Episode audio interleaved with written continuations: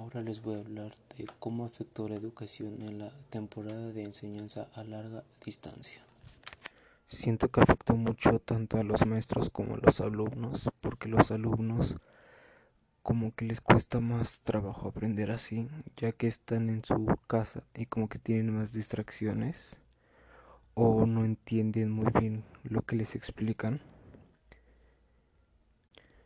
y cuando tienen dudas no preguntan por pena de prender el micrófono o prender la cámara. Y a los maestros les afectó porque no se pueden fijar en cada uno de los alumnos de si están trabajando o no, porque la mayoría tienen apagadas sus cámaras y entonces los maestros no se pueden fijar ni enseñar a cada uno. O algunos de mis compañeros no tienen computadora o cómo conectarse a las clases y por eso no pueden aprender porque no tienen un dispositivo para tomar las clases.